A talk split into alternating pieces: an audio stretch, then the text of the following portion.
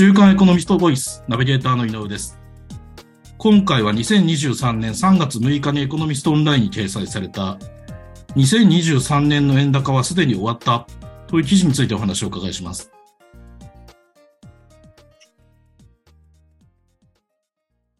週刊エコノミスト編集部の浜城さんにお話をお伺いします。よろしくお願いします。はい、よろしくお願いします。えっ、と、浜城さん、この記事では、為替相場について取り入れられているんですが、その、そもそも最近の為替相場はどのような状況なんでしょうか？はい。あのまあ、2022年、去年ですよね。はい去年はよく言われたのが、うんまあ、円安が急に進んだとかですね。まあ、はい人によっては悪い円安っていう形で、うん今、あの、物価がかなり日本も上がってきてるわけですけれども、はい。この一つの要因にその円安になることによって、うん。えっと、もともと資源、えまあ、エネルギー、まあ、ウクライナの問題もありますけれども、エネルギーですとか、あの、しまあ、食料ですね。食料品の輸入価格がうん。より上がってしまうっていうことで、うん。まあ、悪い円安みたいな形のうんこことがすごく話題になったかと思うんですよね。でまあ、ご記憶に新しいところで言うと、去年の10月にですね、一時150円台まで、まあ、うん。年初が114円とか、まあ、そうなんですから。まあ、35円ぐらい円安が進んだということで、うん。まあ、かなりその、激しいはいドル円の動きになったわけですよね。それが去年ということですね。そうですね。はい。で、今年は状況がちょっと変わった、そうなんです。よ。あの、去年10月150円台になって、あれもっとこれ160円とか、もっともっと円安進むのかなっていうふうにも、一時思われたんですけれども、はい。一点、まあ一部その日銀の金融政策の修正なんかもあったんですけれども、はい今100、一時130円割る水準、120円台に行く水準まで、うんまだこれ3 20円から20数円ですね、うん円高訪問にまたこううん。動き出してるわけですよね。それだけこう、値動きが激しいってことなんですね。で、その、そのように値動きの激しい最近の為替相場なんですが、えっ、と、この記事の筆者の方はですね、はい。その為替相場の予想はできないというのは誤解であり、うんその為替相場は株式相場などと違い、一定の範囲で循環するとえーいう独特の習性があると。こういうはい。興味深い指摘をしていらっしゃいますよね。えっ、と、そこでそのお伺いしたいんですが、その、この記事の筆者の方が指摘する、為替相場の習性とは、はい。一体どのようなものなんでしょうか？はい。よくあの株価と動き方とこう比較して、この人の方は言われるんですけれども、ええ、まあ株価はもちろんその先行き見通し、要するにその企業が良くなる、はい。あるいはその、まあ、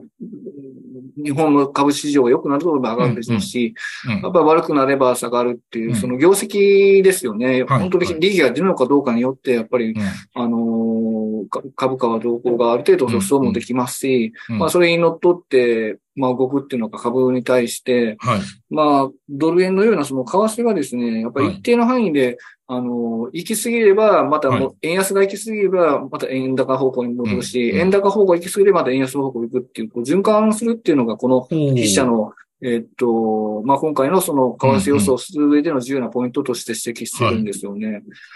で問題は、うん。問題はだからそれは、じゃあなぜその為替がドル円はそうやってね、循環するのかっていうなんですけど、はい。あの、簡単に言うとその、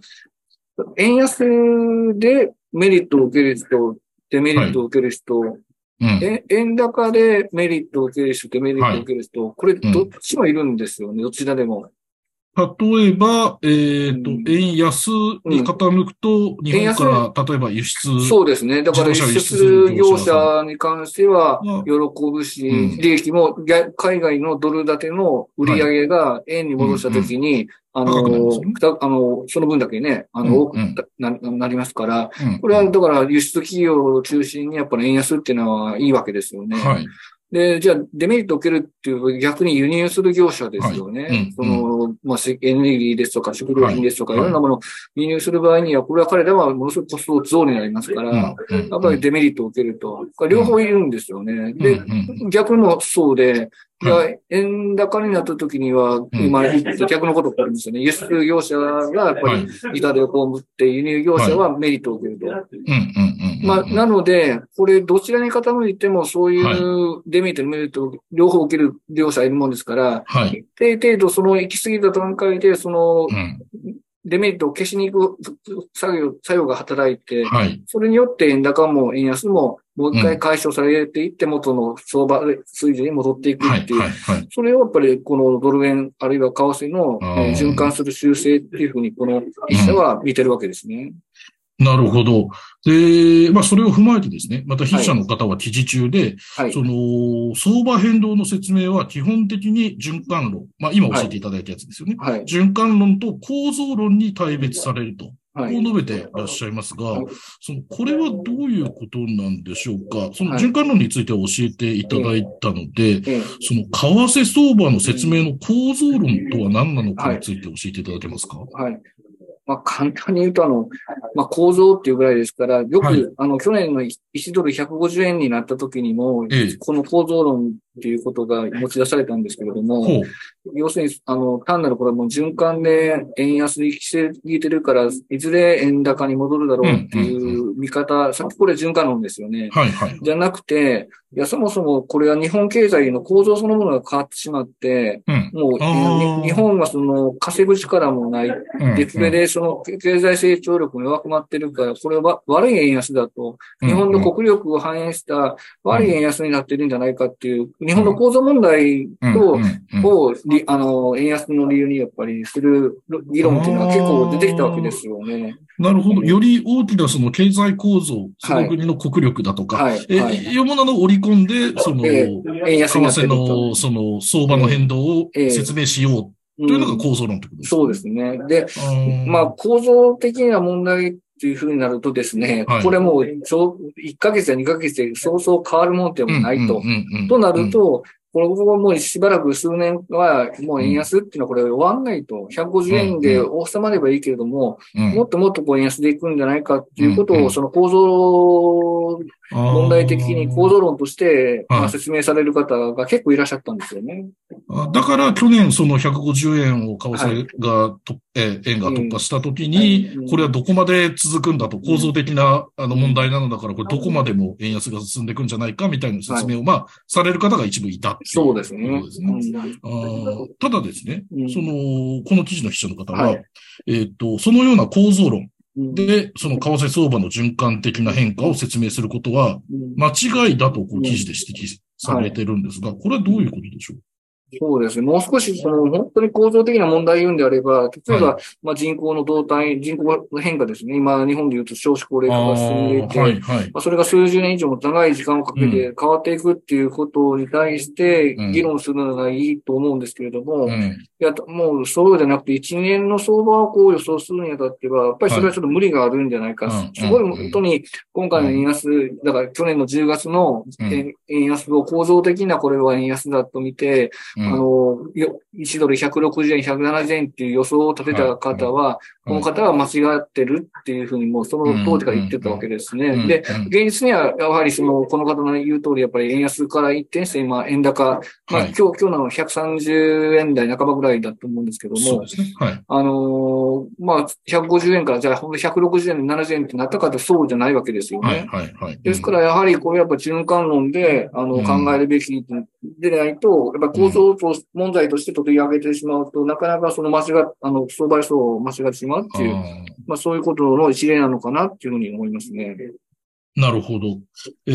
ー、と、ではですね、ここまで教えていただいた、その為替の循環論をもとに、はい、まあ相場を見た場合なんですが、はい、そのドル円の相場っていうのは今後どのようになっていくと予想されるんでしょうか？これについて最後に教えていただけますか？そうですね。あの、これ、あの、記事では、あの、この方、5年スパンで、はい、いわゆる5年の平均からどれぐらいその、うん、えっと、乖離したかっていうのを、5年レンジで見た場合には、だい。たいおおむね過去